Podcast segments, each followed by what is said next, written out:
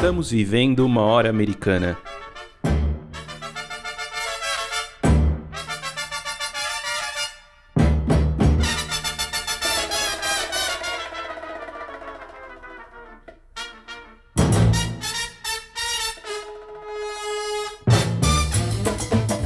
Sejam bem-vindos ao podcast Hora Americana. Aqui traremos especialistas para conversar sobre diversos temas da história das Américas.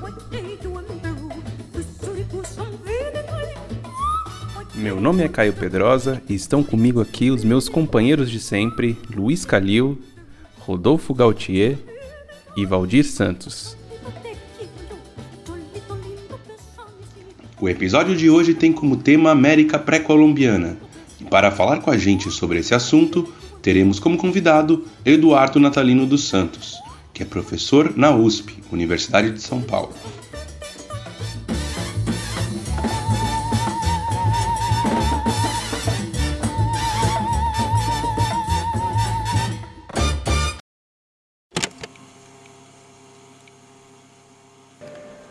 Un tocado indígena ha causado una especie de contienda diplomática entre costa y costa del Atlántico. México reclama a un museo de Austria la devolución de un penacho de más de 500 años de antigüedad, confeccionado con materiales orgánicos y más de 1.500 minúsculas placas de oro. Pero el museo asegura que es imposible transportarlo. Creemos que sería muy arriesgado conceder el objeto a México, nos arriesgaríamos a que sufra daños que destruya definitivamente la pieza. Las técnicas actuales no son lo suficientemente buenas para compensar todas las vibraciones que se producirán en tierra o en el aire cruzando el Atlántico. Es demasiado peligroso moverlo. El presidente mexicano Andrés Manuel López Obrador ha pedido a su esposa expresamente abogar por la devolución del penacho, la primera dama Beatriz Gutiérrez Müller intentará mediar con el gobierno austriaco en su visita a Europa.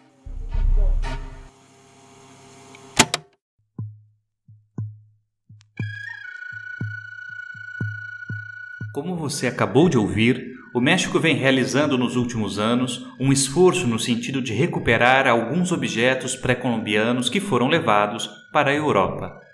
Nesse caso, o áudio faz referência ao penacho ou cocar de Montezuma, exibido atualmente no Museu de Etnologia de Viena, na Áustria. Trata-se de um monumental adorno feito com penas e ouro que, segundo versões sem comprovação, teria sido dado ao conquistador espanhol Hernán Cortés pelas mãos do líder asteca Montezuma. Em 2020, a atual primeira-dama do México e historiadora Beatriz Gutierrez Müller tentou mais uma vez convencer as autoridades austríacas a devolverem o penacho. Na mesma viagem, ela também solicitou o retorno de dois manuscritos que estão atualmente na Itália, além de peças arqueológicas exibidas em museus franceses. Apesar de, até agora, os pedidos da primeira-dama terem sido negados, o México vem recuperando vários objetos pré-hispânicos nos últimos anos. Há poucos meses, a Alemanha e os Estados Unidos entregaram centenas de peças arqueológicas pertencentes a diferentes tradições culturais pré-colombianas, como os Olmecas e os Totonacas.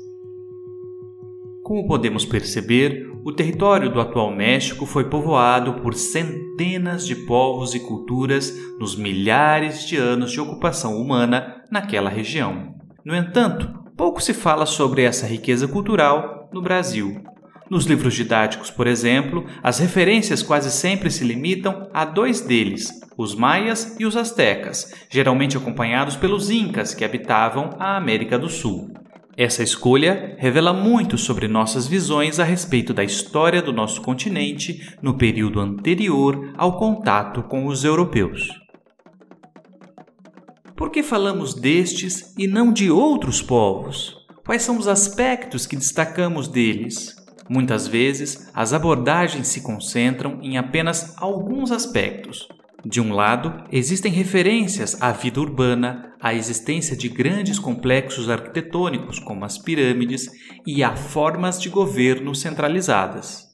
Por outro, existe uma ênfase em alguns aspectos específicos de suas culturas, como a prática de sacrifícios humanos e, em alguns casos, rituais antropofágicos, abordados geralmente sem maiores aprofundamentos.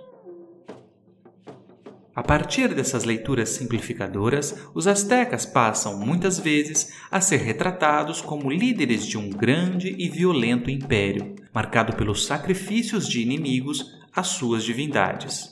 Ainda que profundamente questionada pela historiografia, essa visão estereotipada continua sendo reproduzida ainda hoje.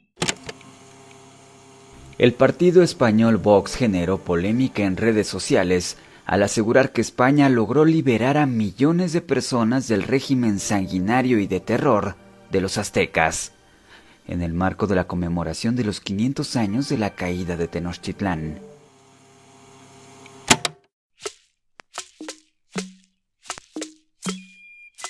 A restrição a esses três povos, incas, maias e astecas, ao estudarmos a história do nosso continente antes da chegada dos europeus, invisibiliza a riqueza e pluralidade das culturas ameríndias.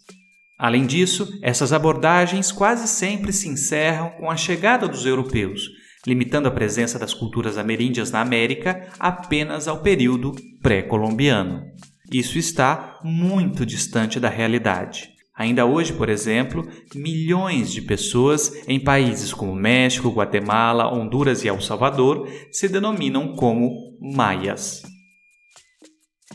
Na tentativa de lidar com essa multiplicidade de povos e culturas, pesquisadores propuseram conceitos que buscassem identificar características partilhadas por vários deles. Um desses conceitos é o de Mesoamérica.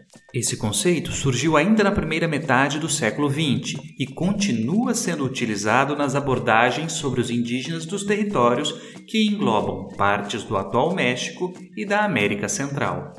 O conceito de Mesoamérica não nega as especificidades e dinâmicas próprias das muitas culturas que se desenvolveram nessa região. No entanto, ressalta a presença de algumas características que seriam comuns, como o milho, base da alimentação, sacrifícios humanos, construção de pirâmides e a utilização do sistema calendário. Como pensar essa associação entre características mais amplas, mesoamericanas, e as particularidades de cada um desses povos? Quais foram os impactos da chegada dos europeus? Que características dessas culturas mesoamericanas permanecem vivas até hoje? Para falar dessas e de outras questões, temos prazer em receber Eduardo Natalino dos Santos, professor de História da América da USP, a Universidade de São Paulo. Antes, porém, vamos com o Calil, que traz a dica da hora desta semana.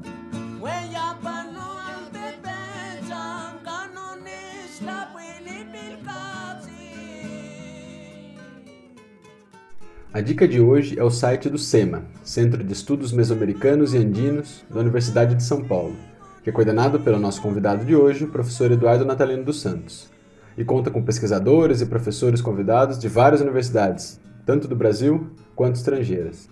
Para quem se interessa pelas temáticas ameríndias, o SEMA organiza vários grupos de estudo, dedicados a temas como o ensino de línguas, como Quechua e o Náhuatl, o estudo dos códices mesoamericanos e as relações entre história e arqueologia, e história e antropologia indígena.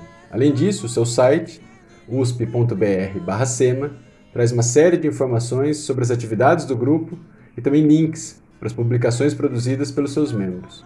Vale a pena acessar o site para conhecer melhor as atividades desse centro de estudos e ter contato com atividades e pesquisas sobre uma parte da história do nosso continente que é tão pouco pesquisada no Brasil.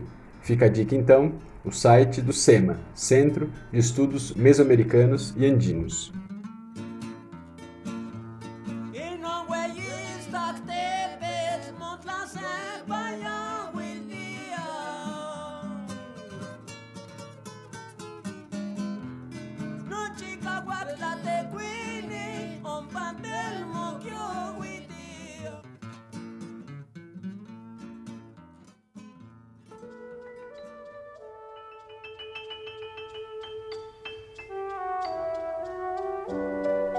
Você está ouvindo Hora Americana. Bom, vamos dar início então a mais uma entrevista aqui do Hora Americana. Hoje temos o prazer de receber o professor da Universidade de São Paulo, da USP, Eduardo Natalino dos Santos, para conversar com a gente sobre a história da América pré-colombiana. E o Calil vai começar com a primeira questão. Eduardo, muito obrigado por você ter aceitado o nosso convite. Eu acho que, inclusive, demorou muito tempo até a gente ter um episódio sobre esse período. Ele é muito fascinante, né? muito rico. E é impossível a gente falar sobre a América pré-colombiana como um todo. Por isso, eu acho que seria interessante a gente começar pegando uma região específica.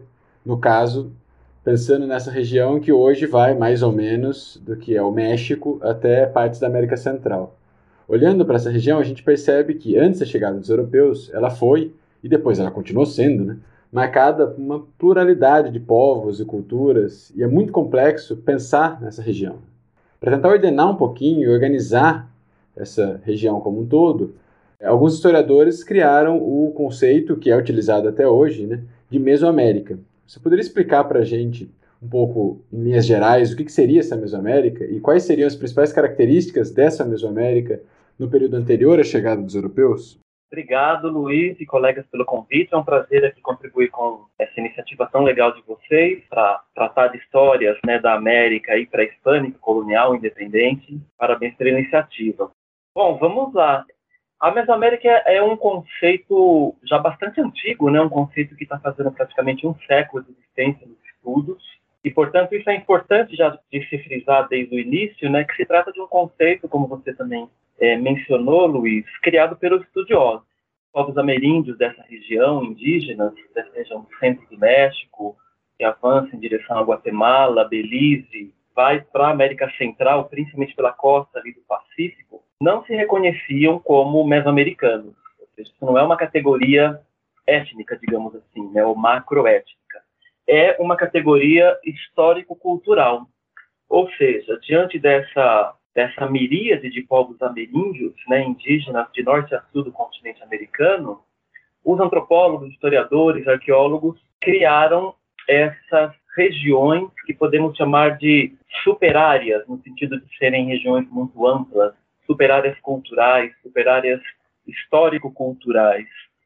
Por quê? Porque é claro que a população indígena do continente americano, assim como em várias outras regiões do mundo, apesar da sua diversidade étnica, né, ou seja, se a gente pegar a região da Mesoamérica, são centenas, milhares de grupos étnicos, dezenas de macroetnias, né, três principais famílias linguísticas, no caso da Mesoamérica, família linguística do Uto-Azteca, do Otomangue e das línguas maias, dentro dessas famílias linguísticas, portanto, muitas línguas aí. E, é, apesar dessa diversidade, então, linguística, macroétnica e étnica, em termos de comunidades políticas, que eram literalmente milhares de comunidades políticas indígenas, nós temos semelhanças culturais. E semelhanças culturais que foram geradas, Luiz, por relações históricas, relações históricas milenares entre esses grupos. O que não excluía né, essas relações históricas entre eles, as relações com povos de outras regiões.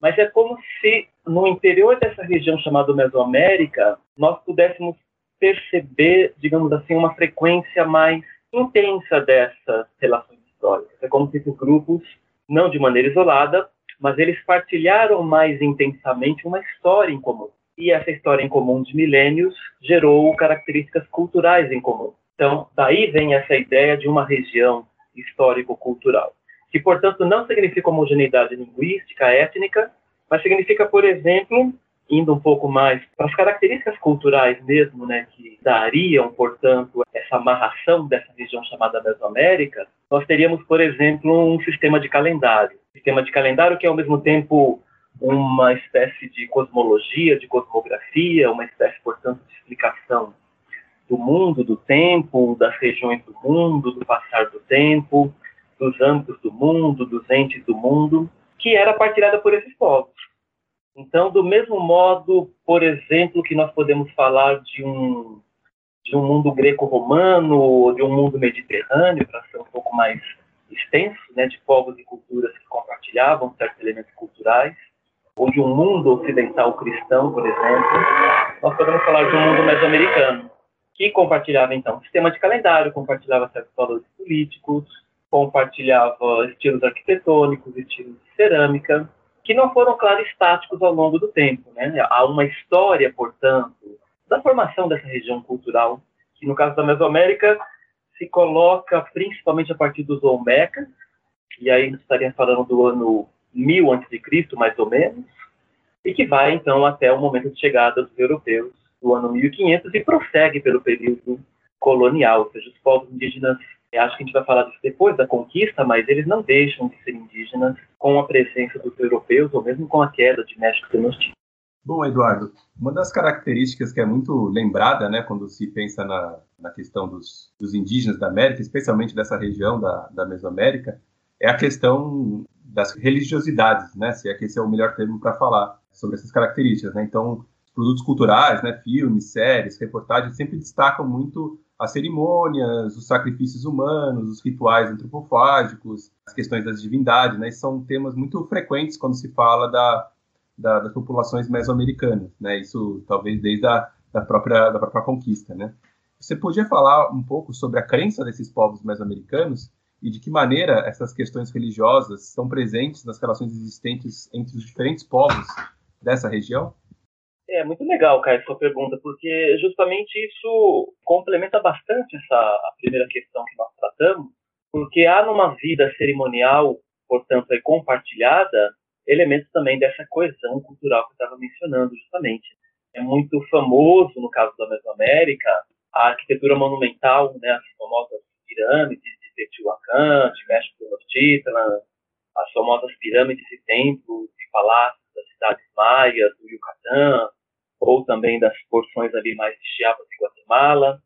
Então, portanto, tudo isso indica um grande intercâmbio né, de relações políticas, culturais, de casamento, de conflito, de formação de redes políticas de domínio, os tais impérios, aí o Azteca seria o mais famoso, mas há outras redes de domínio político e tributário anteriores aos Aztecas, foram conformadas aí por Zapotecas, por Teotihuacanos, Olmecas, Maias e outros grupos mesoamericanos então isso chama muita atenção, como você mencionou, do pensamento cristão ocidental, especialmente dos religiosos que chegaram aqui e dos espanhóis em geral, né? Aqui, que eu digo no México, Guatemala, né, na Mesoamérica, porque eram justamente práticas bastante distintas da, do cristianismo.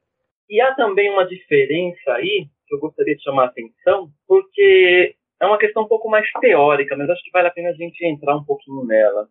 Eu não acho que a ideia de religião ela seja uma boa ferramenta para a gente olhar para esse cerimonial e para esses rituais. Porque a ideia de religião, para nós, ela está muito vinculada, se vocês vão concordar comigo, ao cristianismo, né? ao judaísmo e ao cristianismo, principalmente.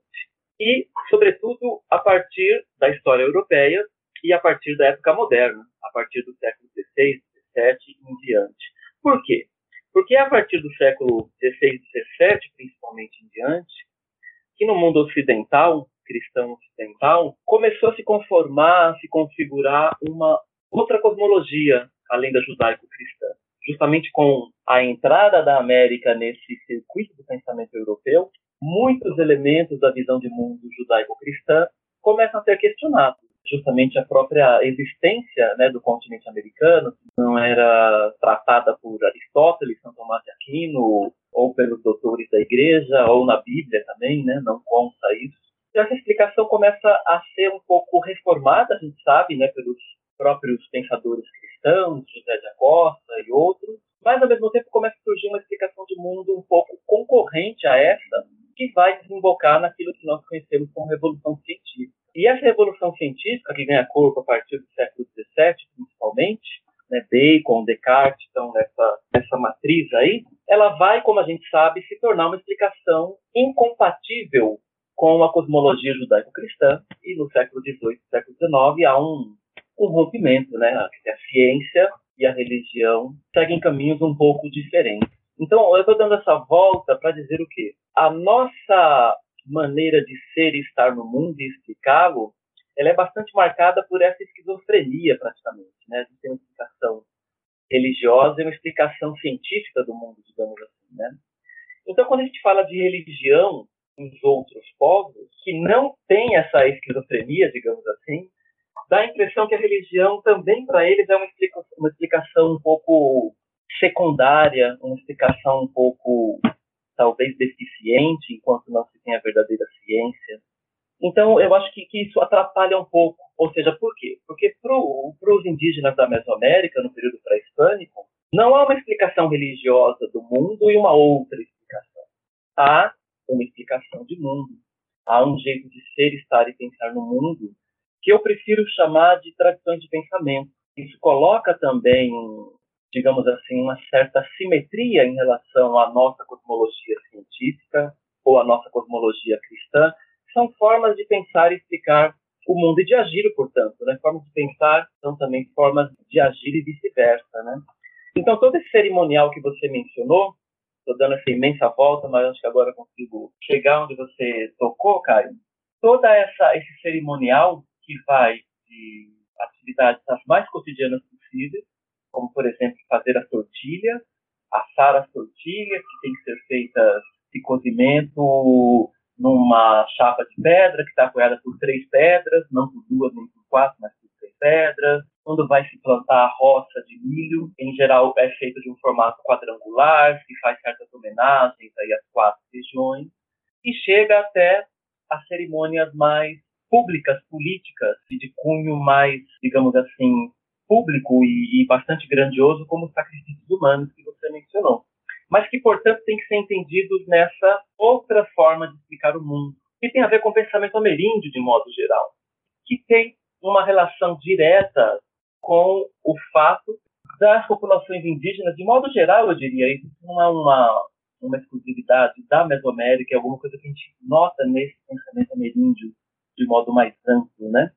É o fato de eles considerarem que muitos outros seres, como os animais, por exemplo, as onças, os macacos, etc., também são portadores de alma ou de subjetividade.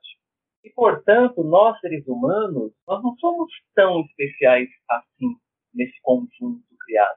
Então, o que acontecia, de algum modo, é que, por exemplo, toda a relação que você entabulava com essas outras humanidades, das onças, dos macacos, dos veados, para caçá-los, é como se fosse uma espécie de guerra, permeada de protocolos, de rituais. E a guerra era uma espécie de caça nesse sentido. Então, daí vem todas essas práticas de você também, então, na guerra, capturar inimigos e depois consumi-los de maneira ritual, como você faz com, por exemplo, jaguares, veados e coisas parecidas. É claro que isso tem uma importância maior né, a captura e consumo de um outro ser humano, mas está numa cosmologia que é bastante diferente da nossa e que tem aspectos que nós admiramos muito, tem outros que nós achamos um pouco complexos, como esse, mas que tem que ser entendida na sua totalidade.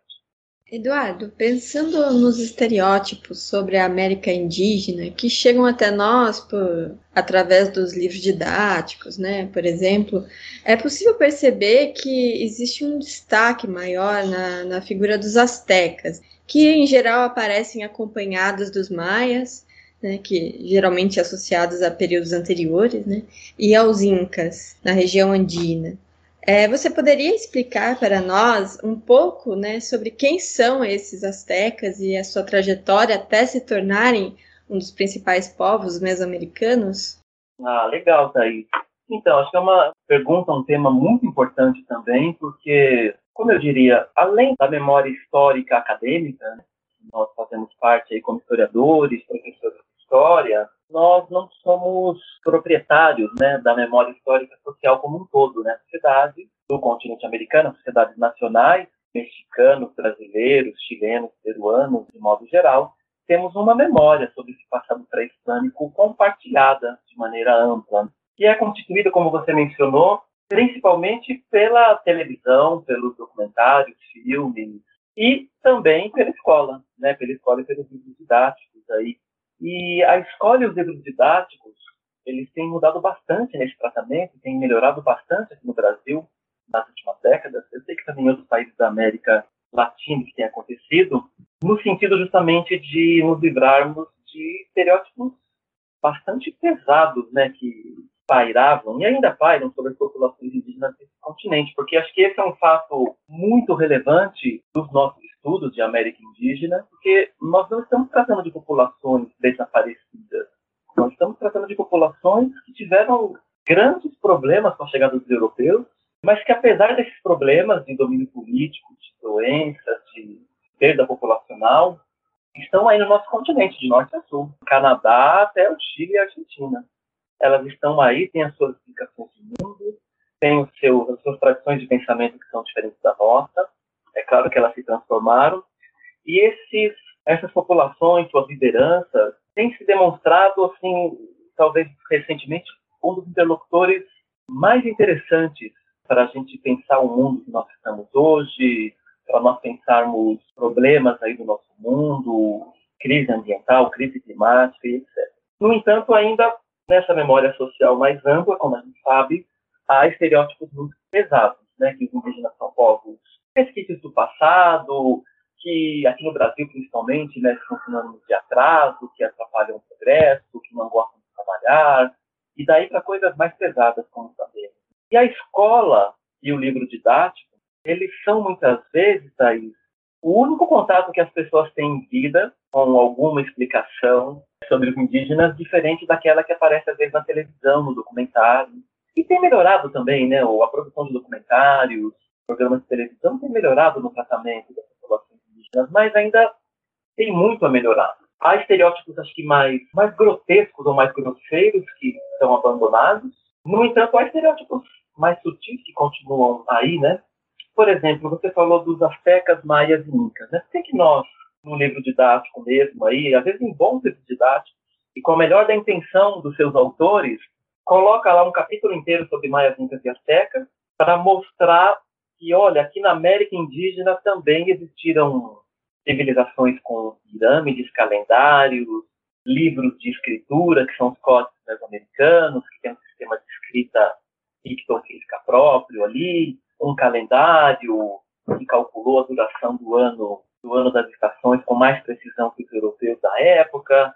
Então é como se com isso esses livros esses autores bem intencionados, como eu como eu já falei, quisessem redimir a América indígena, vamos dizer assim. Mostrar, olha, não foi só no Velho Mundo, na China, na Índia, na Europa, na África ali que nós tivemos grandes civilizações aqui na América também grandes impérios. Né? Os maias são sempre evocados como exemplos de grandes civilizações, por suas realizações arquitetônicas, o calendário, etc. E os astecas e incas por montarem redes de domínio, impérios, que estavam assim, na cena política, na primeira cena política, quando os europeus chegaram. Mas quando a gente faz isso, o que eu tenho dito às vezes é que, mesmo sem querer e indiretamente, a gente está falando mal por exemplo, dos indígenas da Amazônia ou da região do Brasil, que não fizeram grandes pirâmides, que não possuíam um sistema de escrita pictoglífica e não possuíam um milhão de coisas que a gente queira listar. Ou seja, a gente continua, ao fazer isso, ao exaltar muito maias, astecas e incas, a gente continua exaltando a si próprio, a nosso modelo de civilização, que tem monumentalidade, tem escrita, que tem calendário de certo jeito, e aí, os indígenas que não fizeram isso continuam sendo o quê? Sinônimos de atraso, do passado. Então, a gente tem que também se livrar desses estereótipos que são um pouco mais difíceis, né? um pouco mais sutis, um pouco mais complexos, digamos assim. Para perceber o quê? Que nós estamos diante de outras formas de humanidade, com as suas maneiras de estar no mundo, de ser, e que tem soluções incríveis para coisas que nós temos muitos problemas ou muita dificuldade, questões relacionadas à hierarquia política, exclusão social, menores abandonados, infratores, criminalidade, relação com a natureza, mesmo não tendo pirâmide, mesmo não tendo, ou seja, há, portanto, uma outra ciência ali, como dizia o David Há uma outra forma de pensar, um outro pensamento está colocado ali. E no caso dos astecas, então, nós estamos diante de, como eu diria, é, é bem interessante pensar os astecas e a Mesoamérica, na relação entre astecas e Mesoamérica. Por quê? Porque os astecas ou mexicas, eles foram uma das centenas ou milhares de etnias e comunidades políticas do mundo mesoamericano. No entanto, assim como outras, eles não foram os únicos que fizeram isso, eles encabeçaram uma rede de domínio político que chegou a abranger mais de 300 outras cidades e que estava de pé, como eu mencionei, quando os europeus aqui chegaram. E, portanto, eles tinham muitos inimigos, tinham muitos aliados e muitos inimigos, porque justamente eles representavam a cabeça, né, junto com outras duas cidades, Texcoco e Tlacopan, que formavam uma tríplice aliança, que a partir do século XV, ou seja, muito pouco tempo antes dos europeus chegarem, passou a dominar uma ampla região da Mesoamérica, num espaço de 80 anos, mais ou passaram a dominar essa região. E eles não eram da região mesoamericana. Olha que interessante. Eles e muitos outros grupos que se estabeleceram na região do centro do México, os aztecas fundaram a cidade de México Tenochtitlan, que é onde hoje está a cidade do México, uma das maiores cidades do mundo, e que cobriu outras cidades que estavam ali ao redor do lago Texcoco, eles não eram mesoamericanos. Né? No começo da nossa conversa aqui, o Luiz mencionou a questão da Mesoamérica, né, das regiões abrangidas pela Mesoamérica, regiões atuais que corresponderiam à Mesoamérica. E essa fronteira da Mesoamérica não é uma fronteira rígida, mas essa super área cultural, ela pega então o centro do México e vai um pouco ao norte só, mais ou menos até a altura do Trópico de Câncer. Ela não abrange o norte do México. O norte do México e o sul e sudoeste dos Estados Unidos é uma outra região cultural indígena, uma outra superárea cultural indígena chamada, muitas vezes, de Gran Titimeca, ou Grande Titimeca, Árido América, né, e Oásis América, que é uma outra região que está dentro da Árido América, aonde é, nós temos a predominância, tínhamos a predominância ali, de populações de língua utoasteca, como, por exemplo, os Apaches. O, o, idioma Apache é uma língua utoasteca, assim como o Náhuatl, que é a língua que os mexicas ou astecas falavam. Então é dessa região que procedem os astecas ou mexicas. Eles eram povos de um modo de vida mais relacionado à coleta e à caça, numa região mais desértica, com mobilidade territorial, e num certo momento, junto com muitos outros povos dessa mesma família linguística, falantes de língua náhuatl, adentra a Mesoamérica e constitui com os povos mesoamericanos novos centros de poder, como México Tenochtitlan, que vai ter um papel em 80, 100 anos ali de muito destaque nessa região, conformando aquilo que é chamado de Império Mexica ou Império, Império Azteca.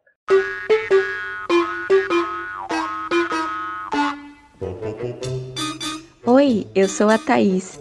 Oi, eu sou o Paulo e nós somos integrantes do Hora Americana. Gostaríamos de te convidar para conferir os conteúdos publicados nas nossas redes. Afinal, o episódio nunca acaba nessa horinha aqui. Muitas das temáticas e dicas mencionadas por nossos convidados e convidadas serão retomadas por lá, e praticamente todo dia tem postagem nova. Então é isso. Nos acompanhem também nas redes sociais do Hora Americana. Encontramos vocês lá.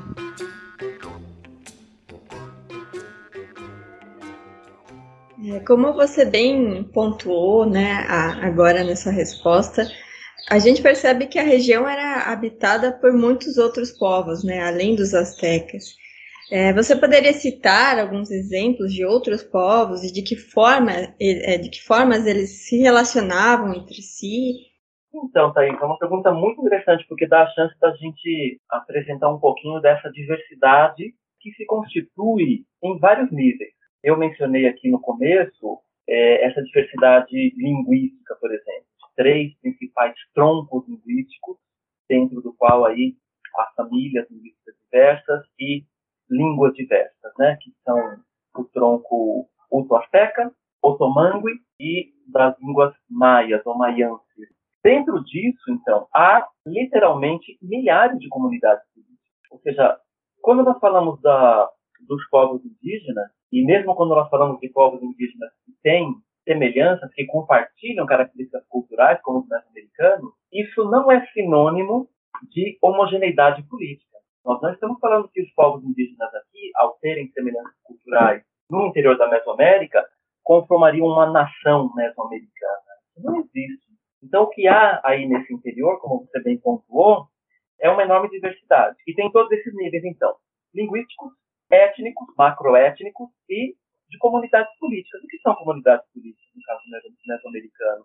São as cidades, os chamados Altepetl, ou Altepeme, que é o plural, daquelas. É um termo não muito bom, mas essas cidades, estados, essas cidades relativamente autônomas umas das outras, E essa é a identidade política mais importante para eles entabularem suas relações. Ou seja, os habitantes de México Tenochtitlan são mexicas tenósticas. Os habitantes de México Tlatelolco são os mexicas tlatelolcas. Os habitantes de Xochimilco são os xochimilcos. De Tlaxcala são tlaxcaltecas. E assim sucessivamente. Não estou exagerando aqui, são milhares de cidades. Eu falei para vocês que só os mexicas, os aztecas e outras duas, quando os europeus aqui chegaram, eles tinham o domínio político sobre mais de outras 300 cidades. E eles não dominavam a Mesoamérica como um todo. Todo o mundo maia e os, esses povos do centro do México não dominaram, dentro do qual também centenas, centenas e centenas de cidades. Quando a gente fala, por exemplo, dos maias do período clássico, né, os famosos maias que construíram Palenque, Atilã, Bonampak e etc., nós estamos falando justamente de cidades, cada qual uma comunidade política, que pode ser aliada com sua vizinha, pode ser inimiga dela, que pode conquistar a sua vizinha ou que pode, junto com ela, partir para o domínio de outras cidades maias. Então, notem que essa semelhança cultural, os maias usavam o mesmo sistema de calendário, a mesma data inicial, estilos arquitetônicos muito parecidos, estilos cerâmicos, de roupas, de deformação craniana, adornos, etc., muito semelhantes. Eles são povos culturalmente parecidos, como, sei lá, nós os argentinos ou nós brasileiros e paraguaios. No entanto, esses povos entabulavam guerras e alianças entre si. Por quê? Porque cada cidade é uma comunidade política. Então, nas relações entre eles, entre os povos indígenas pré-hispânicos da Mesoamérica, importava mais se eu sou mexica ou tlaxcalteca, se eu sou maia de Palenque ou se eu sou maia de Toniná. É isso que, portanto, é a identidade política mais forte. E essa identidade política, essa comunidade política, vinculada, portanto, a um centro é, urbano, a uma cidade, que vai desempenhar o papel aí de célula que vai se aliar com outras, ou que vai enfrentar outras, ou que vai formar confederações políticas, alianças, etc. Bom, eu acho que dá para perceber que é impossível a gente fazer grandes generalizações. Por mais que nós falemos de Mesoamérica ou que tem algum outro conceito que tente agrupar, é uma região muito plural. Pensando um pouquinho na chegada dos europeus, nós já lançamos no ano passado um episódio sobre a conquista do México. Mas foi um episódio que ficou mais preso às questões militares, ao contato bélico entre indígenas e europeus. Só que eu acho que valia a pena a gente pensar um pouco mais nesse contato para além do momento específico de conflito militar que vai mais ou menos de 1519 até 1521 e termina com a queda da cidade de México Tenochtitlan. Pensando para além desses aspectos militares e para além desse evento especificamente, como que a chegada dos europeus na região impactou a organização dessas sociedades indígenas? Porque já deu para perceber que elas não desaparecem, elas se transformam. E o que, que se manteve, que aspectos se modificaram nessas sociedades com a chegada e com o prolongamento do contato com os europeus? Então, Luiz, é uma pergunta bem, bem ampla, né, e que envolve toda a história indígena de alguma maneira colonial. Então, portanto, ela tem aí, como você bem pontuou, uma dinâmica que não é a mesma do começo do século XVI, como você disse, de 1519 a 21, em 1550, em 1610, em 1750 e assim sucessivamente. No período colonial é um, lapso temporal muito amplo, né? uma transformação muito grande das sociedades indígenas nesses três séculos e uma transformação também no modo deles entabularem relações com os europeus. Quando a gente fala da conquista do México, então a gente está falando justamente da queda da cidade de México, Tenochtitlan. Não se trata, portanto, da conquista, eu tenho brincado né, com essa preposição e artigo aqui em português, não se trata da conquista do México no sentido do país México todo hoje, o território que hoje corresponde ao país México, tomou o seu nome daquela cidade dos aztecas ou mexicas, seja, na independência das elites ali locais, elites locais descendentes dos espanhóis, olha que contraditório e interessante para se pensar, ou aparentemente contraditório, se dizer, eles batizaram esse novo país, havia se tornado o reino da Nova Espanha, de México, evocando esse passado justamente mexica ou azteca como uma espécie de prenúncio dessa nova nação mexicana que está surgindo no século XIX. É uma questão bem interessante aí. Mas o que ocorreu ali, então, foi a conquista de México, né, eu digo, ou seja, a conquista da cidade do México, a conquista de México Tenochtitlan, e não a conquista do México como um todo. Porque quando, no dia 14 de agosto de 1521, né, no dia seguinte da queda final, né, da, quando o Cuauhtémoc faz a rendição da cidade de México, Tenochtitlan, para os aliados indígenas espanhóis, ou seja, há nesse momento aí cerca de 50 outras cidades aliadas junto com os espanhóis que se consideram vitoriosas nessa coalizão que leva à queda final de México Tenochtitlan. Então o país já muda muita coisa de lugar. Por quê? Porque, na verdade, no dia 14 de agosto, os derrotados não são todas as cidades indígenas da região ali do centro do México, do Lago Texcoco, principalmente. Os derrotados são os mexicas e mais outras duas cidades que haviam ficado ao seu lado até o final. As outras cidades foram engrossando esse movimento quando viram que os mexicas, enfim, tendiam a perder, de se juntar a essa coalizão dos vitoriosos, que era encabeçada não apenas pelos espanhóis, mas pelos trascaltecas também, pelos totonacas. Então, reparem que aqui nós já temos um elemento, um ingrediente muito importante para entender as relações entre indígenas e europeus ao longo do século XVI, ou principalmente, pelo menos aí até 1580, 1570, quando há, portanto, alianças aqui bastante simétricas entre europeus e indígenas. Há todo um movimento, Luiz, eu sei que vocês sabem disso, de uma nova historiografia da conquista, que tem sido feita sobre o, a região do Peru e outros do continente americano, mas especialmente sobre essa região da Mesoamérica, mostrando que os indígenas são conquistadores também aí. Que essa queda de México Tenochtitlan, essa conquista, tem sido atribuída aos espanhóis, alguns historiadores mexicanos, como o professor Federico Navarrete Linares, tem falado que é muito mais uma rebelião indígena contra os aztecas ou mexicas, com a participação dos espanhóis, porque notem, são 50 cidades indígenas e os espanhóis. Se calcula hoje alguma coisa como 10, 20 ou no máximo 30 mil indígenas coligados em guerreiros, né? São de número de guerreiros e 1.200, 1.500 espanhóis no final. Então quem é que está encabeçando esse processo? Será que são os poderosos europeus? Eu acho que não. Quem está encabeçando isso são os membros dessa aliança.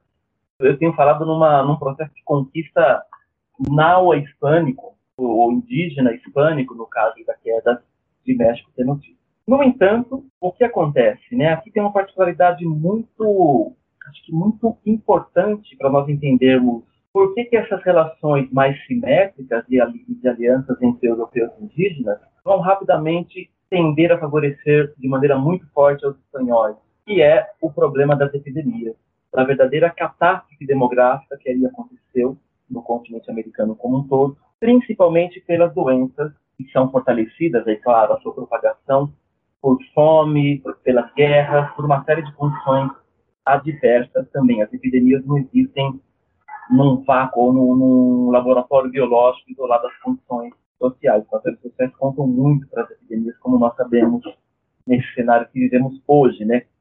E o que acontece então, Luiz e colegas, é alguma coisa que tem sido, penso eu, muito pouco valorizada na história colonial. E aqui eu falo não apenas da história indígena colonial, mas na história colonial como um todo. Quando a gente vai fazer a história também desde uma perspectiva é, dos conquistadores, dos missionários, das autoridades espanholas, que é uma história que foi feita também, estudada, refeita, reestudada a gente tem levado muito pouco em consideração o colapso demográfico. Nós temos uma ideia, os estudos que têm sido feitos sobre essa região do centro do México e Oaxaca, altiplano central mexicano e Oaxaca, calcula que havia nessa região cerca de 25 milhões de pessoas quando os europeus ali chegaram. 100 anos depois, em 1610, 90 anos depois, mais ou menos, teria um milhão de pessoas nessa região de 25 para 1 milhão de pessoas. Nesse processo que você mencionou, Luiz, de 1519 a 1521, a cidade de México Tenochtitlan, ela teria perdido dois terços da sua população já, por conta das guerras e epidemias. Ou seja, em dois anos, dois terços da população. A cidade de México Tenochtitlan é uma ilha e ela era muito densamente povoada. Ela é uma das maiores cidades do mundo naquele momento se calcula, se fala em alguma coisa como 500 mil pessoas que ali. Né? Há uma tradição ali de, de uma cidade muito muito populosa, né? A cidade do México é hoje novamente uma das maiores cidades do mundo. Né? Ela era isso também no período aí que os europeus aqui chegam. Então, o que acontece? O que faz com que a balança de poder rapidamente, rapidamente que eu digo em algumas décadas, até os anos 1550, 1560, há uma outra configuração política. Essas elites indígenas que estavam, digamos assim, em relações bastante simétricas com os espanhóis, empreendendo essas conquistas, vão perder o poder muito rapidamente nessas quatro ou cinco décadas posteriores. Por quê? Porque é um colapso demográfico. Não é porque os europeus são mais espertos politicamente, mais sagazes. Não é porque eles possuem Deus, né, o Deus cristão ao seu lado. Não é porque eles têm uma forma mais eficiente de explicar o mundo e mais avançada. É porque é um colapso demográfico. Ou seja, onde os europeus vão chegando, num primeiro momento, então, há alianças com os indígenas mais simétricas.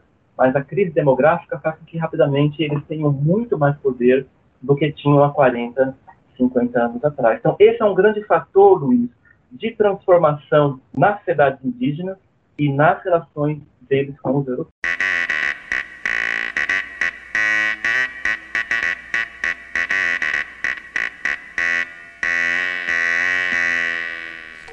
Você está ouvindo Hora Americana.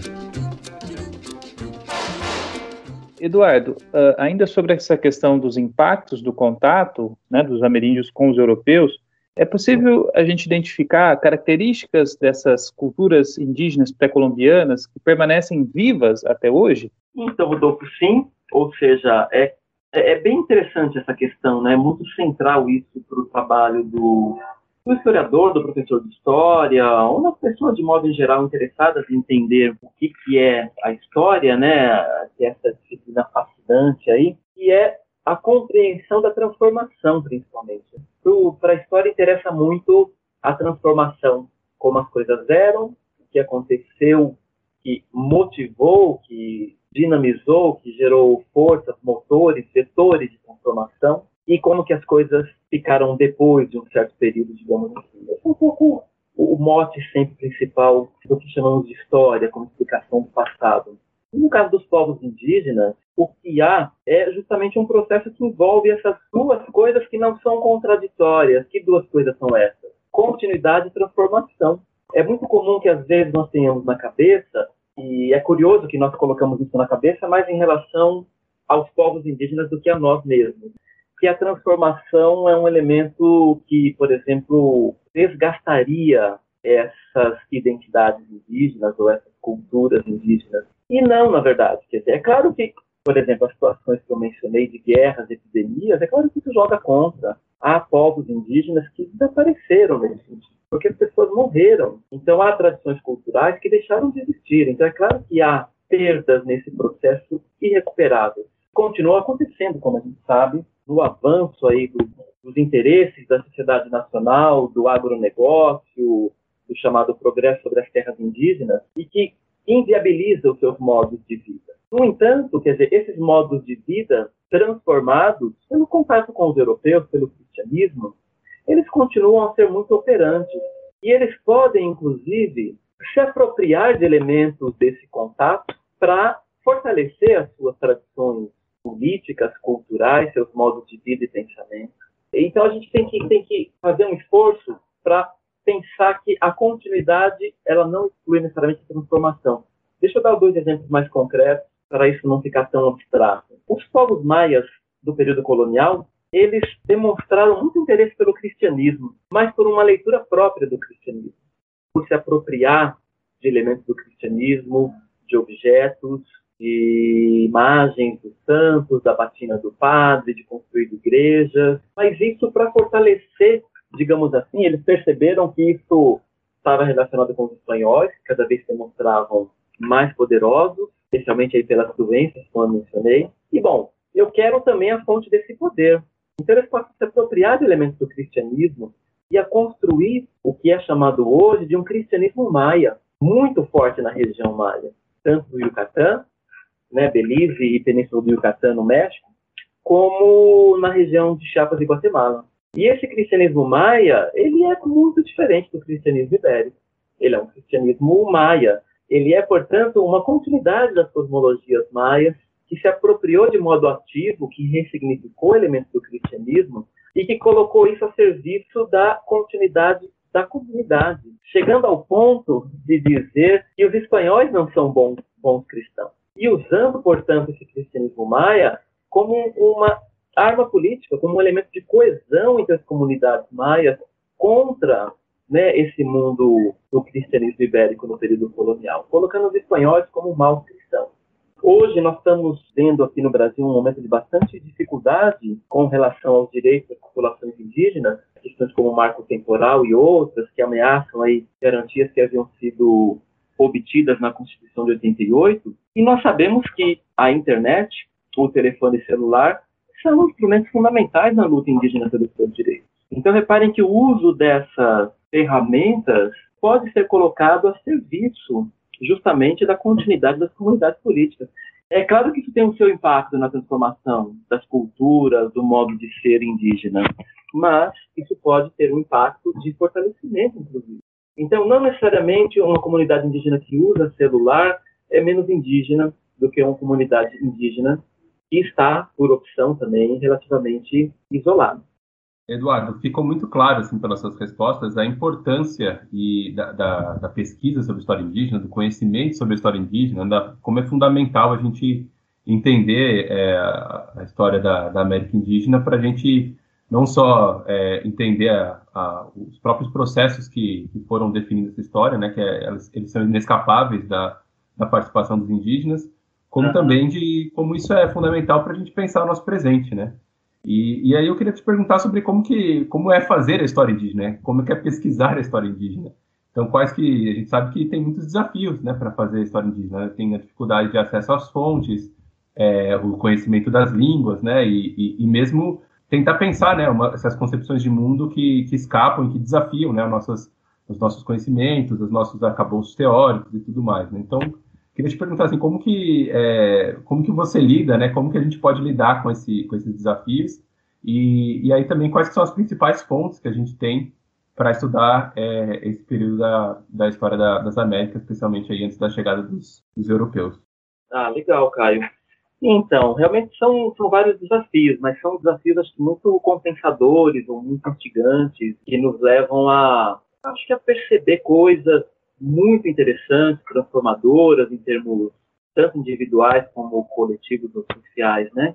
Eu diria que a principal coisa, um dos principais desafios é o desafio de a gente não, eu não, eu não diria não projetar, mas de tentar minimizar a projeção dos nossos valores sobre essas outras formas de humanidade, sobre essas outras comunidades, né, que, que pensam o mundo de uma outra maneira, que estão no mundo, portanto, de uma outra maneira.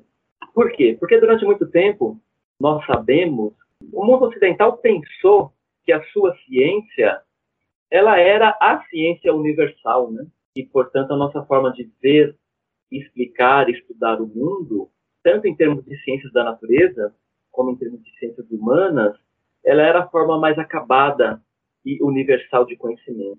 E que as outras essas outras humanidades possuíam conhecimentos mitológicos, míticos, menores que nós poderíamos envolver com a nossa ciência.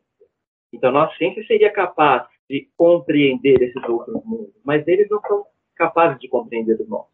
Esse era o pressuposto. E que, portanto, a nossa história, a história e a antropologia, elas surgem nesse bojo, elas partilham das ciências ocidentais essa arrogância e prepotência. Ou seja, de que, no fundo, quem faz história somos nós. E nós sabemos que as coisas não são bem assim. Né? Hoje em dia estamos justamente num momento bem interessante, porque sabemos que essa questão é muito mais complexa do que isso, né? Ou seja, de que, no fundo, o nosso modo de olhar para o mundo, ele é construído culturalmente também, ele é filho de um certo tempo, de um certo jeito de, de pensar o mundo, que, portanto, é, o observador e o objeto se constroem na relação, de que, portanto, não há essa, esse mundo objetivo, real, e que nós chegamos à interpretação mais objetiva dele e as outras culturas têm uma interpretação diferente apenas. Então, não se trata de um mundo único, de um mundo real, que é o mesmo, e que as culturas têm interpretações diferentes desse mundo real. Né? O problema é muito mais complexo. O problema é que as culturas constroem esses mundos, constroem seus objetos de atenção, constroem sua maneira de classificar e separar as coisas, os entes do mundo, animais, pedras, objetos celestes e assim por diante.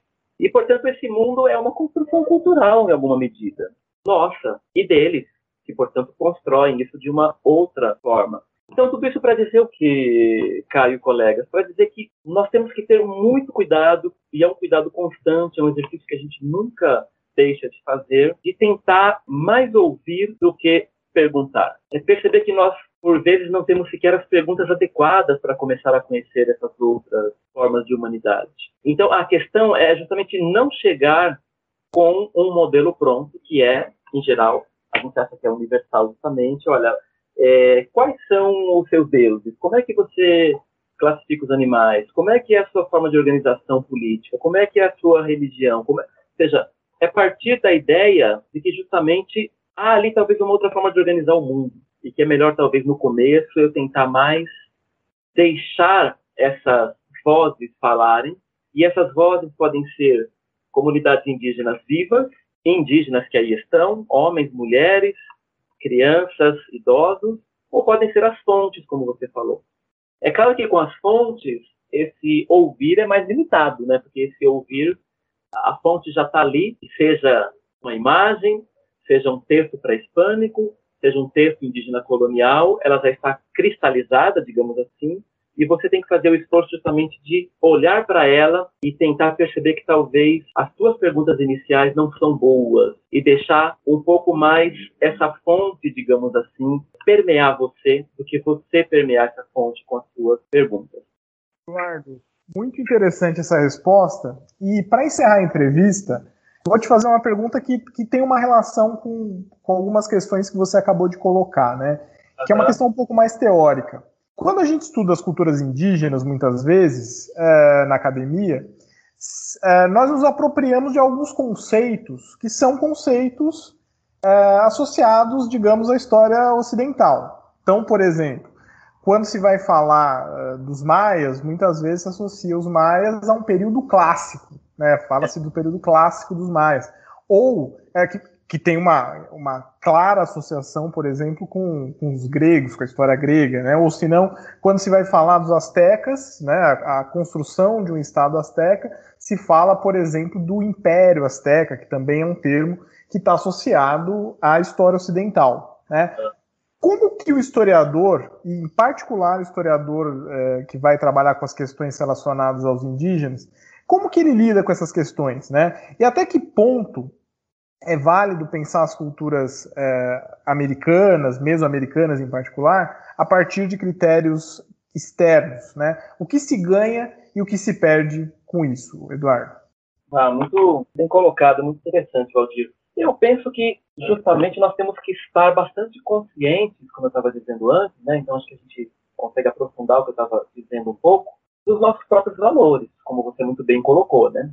Quando eu falo do Estado, né, a própria ideia de Estado também é um conceito da nossa tradição de pensamento, império, a ideia do período clássico, também a ideia de ritual, né, na verdade, é um, é um conceito nosso. Então, o que ocorre, é, Valdir e colegas, é que nós, inevitavelmente, vamos partir dos nossos conceitos. Nós não vamos ficar livres deles.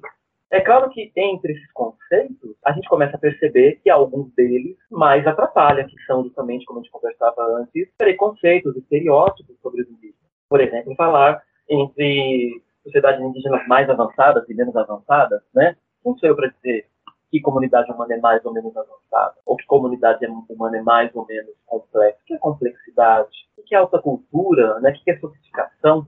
Então, tem uma série de conceitos que claramente são nossos e carregam uma carga, digamos assim, pejorativa, uma carga de preconceito muito grande.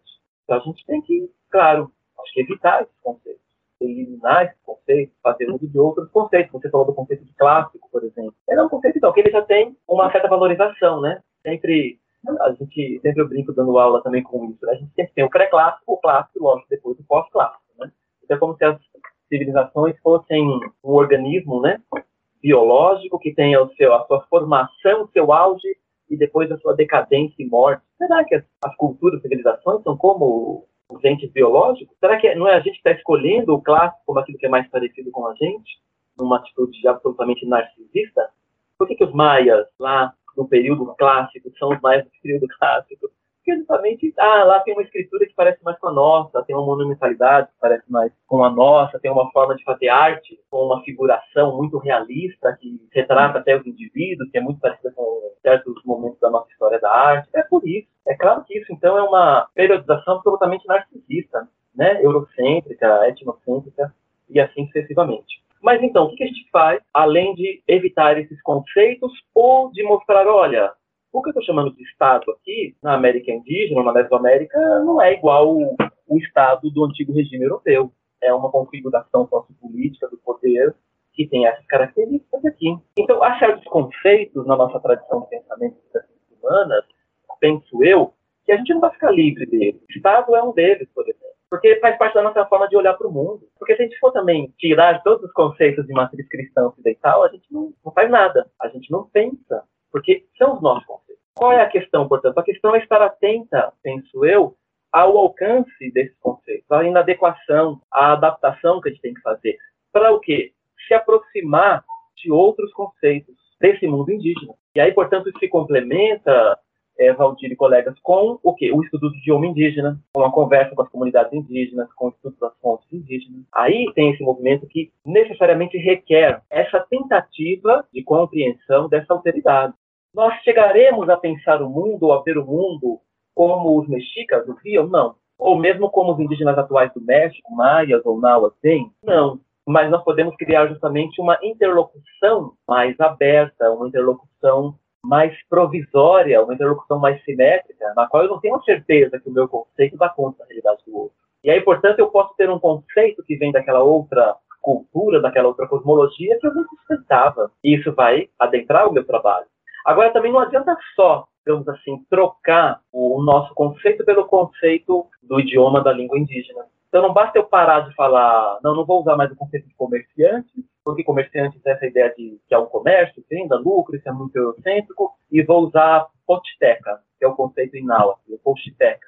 Se eu continuo a pensar no posteca como um comerciante, então não, não basta só usar o conceito que vem do outro lado é, é preciso fazer esse eterno exercício de tradução ao mesmo tempo, de uma tradução sempre provisória, de uma tradução que sempre está sujeita né, a, a, um certo afinamento, a correção, a uma troca de conceitos. É, ou seja, usar os nossos conceitos para explicar outras realidades é válido, mas é válido nesse termo, desde que você não violente essa outra realidade, e você saiba que é a sua maneira de explicar essa outra realidade e não a outra realidade muito obrigado, Eduardo. Foi, foi ótima entrevista. Muito bom. Acho, acho que tô, a gente aprendeu bastante aqui com a, com a sua entrevista. Muito obrigado. Bom, foi um prazer. Eu queria agradecer aqui o, o convite que me chegou por meio do Luiz Calil. Queria também parabenizar vocês pela iniciativa, por esse programa aí da, sobre a história da América, que tem muitas dimensões temporais, né, muitos âmbitos espaciais aí mas eu acho que é uma coisa importante de nós mantermos essa perspectiva continental nos estudos aí americanos, seja do período pré-hispânico, mas também colonial, independente. É claro que a gente está inserido numa história global e nós temos uma interlocução privilegiada com a Europa, mas há uma série de, histórias comparativas, de elementos muito interessantes para a gente compreender aqui no interior do nosso continente também. Então foi um prazer aqui participar com vocês todos aqui dessa, dessa conversa. Muito obrigado. Aqui termina o podcast Hora Americana. Este podcast é um projeto de extensão interinstitucional com membros da Universidade Estadual de Londrina, Universidade Rural do Rio de Janeiro, Instituto Federal de São Paulo e Instituto Federal de Minas Gerais. O Hora Americana tem produção de Luiz Cailil, Caio Pedrosa, Valdir Santos Júnior e Rodolfo Santos. Edição de Caio Pedrosa e Naeli Gomes. Divulgação e produção de conteúdos para as redes sociais de Thaís Rosa e Paulo Gomes. No episódio de hoje utilizamos as seguintes músicas: Com Mi Guitarra que Vine a Cantar, do Lino Baldeiras Pedraça, e duas músicas do Luiz Pérez, Inaltepetl Tonal e Sochiao Yolo. Também utilizamos áudios dos canais Euronews e do El Universal. O Hora Americana pode ser escutado nas principais plataformas de podcast e também na rádio e TV Unicamp. Daqui a duas semanas estreia mais um episódio. Até breve.